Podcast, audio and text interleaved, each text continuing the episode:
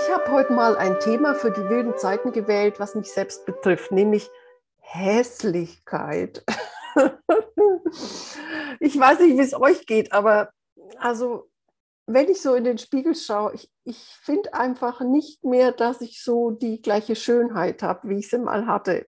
Ich zeige euch mal ein Foto, wie es mir so ging. Mit was ich mich so vergleiche. Hier zum Beispiel. Ist es nicht schön? Da war ich, wie alt war ich denn da?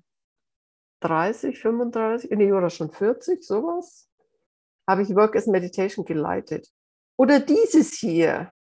Ne, da war ich so im Office tätig und so. Oder hier, auch mal süß im Garten. Nur mal so, dass ihr so wisst, mit was ich mich so vergleiche. Und so schaue ich jetzt heute aus. 30 Jahre später oder 20 oder was.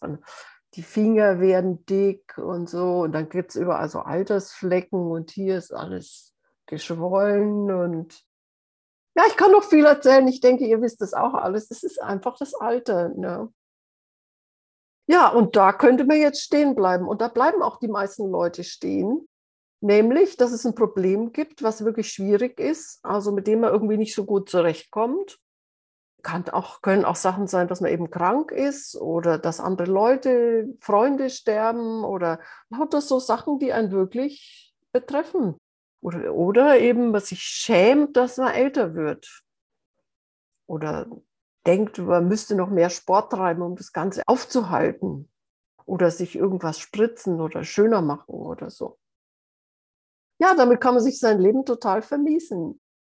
Aber wir sind ja hier intelligent oder wir versuchen ja hier die Intelligenz zu stärken. Und deswegen habe ich mal dieses Thema genommen. Und zwar möchte ich zeigen, wie man Meditation dazu benutzen kann, intelligent zu werden. Also diesen Zustand, der einen wirklich irgendwie betrifft, welcher das auch immer sein mag bei dir, den zu nehmen und erstmal da sein zu lassen. Nicht dagegen zu kämpfen. Also die Wahrheit als die Wahrheit zu erkennen. Es ist nun mal die Wahrheit mein Körper vergeht und ich werde älter und da kann ich machen, was ich will. Das nutzt alles nichts. Das ist unausweichlich. Und da kann ich jetzt dagegen kämpfen, bis ich 90 bin.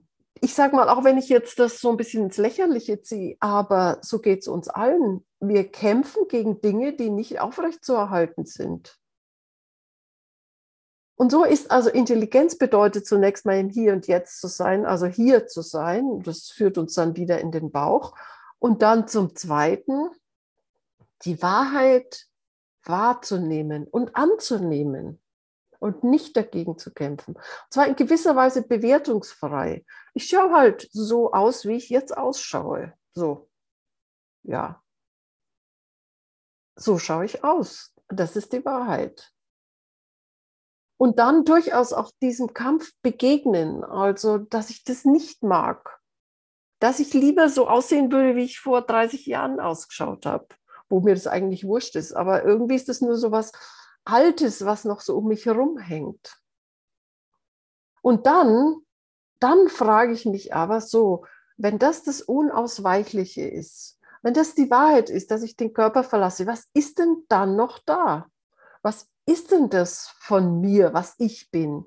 Der Körper bin ich nicht, bin ich nicht, weil der verändert sich ja ständig ist da irgendwas, was bleibt oder was beständig ist. Also sprich, wir nehmen diesen Schmerz oder diese Wahrheit, die schmerzhafte, unangenehme Wahrheit, die nehmen wir, lassen sie dastehen und dann atmen wir ins Herz ein und aus, verbinden uns mit dem, was auch immer durch den Atem rein und rauskommt und durchdringen das mehr und mehr und schauen, was da für eine Wahrheit rauskommt die hat womöglich überhaupt nichts damit zu tun, wie ich aussehe. Sie ist womöglich völlig schnurz, wie ich aussehe. Und dann ist es okay, dann schaue ich eben so aus. Da fallen 90 Prozent der Sachen fallen weg, wenn man intelligent auf Dinge schaut, die unausweichlich sind.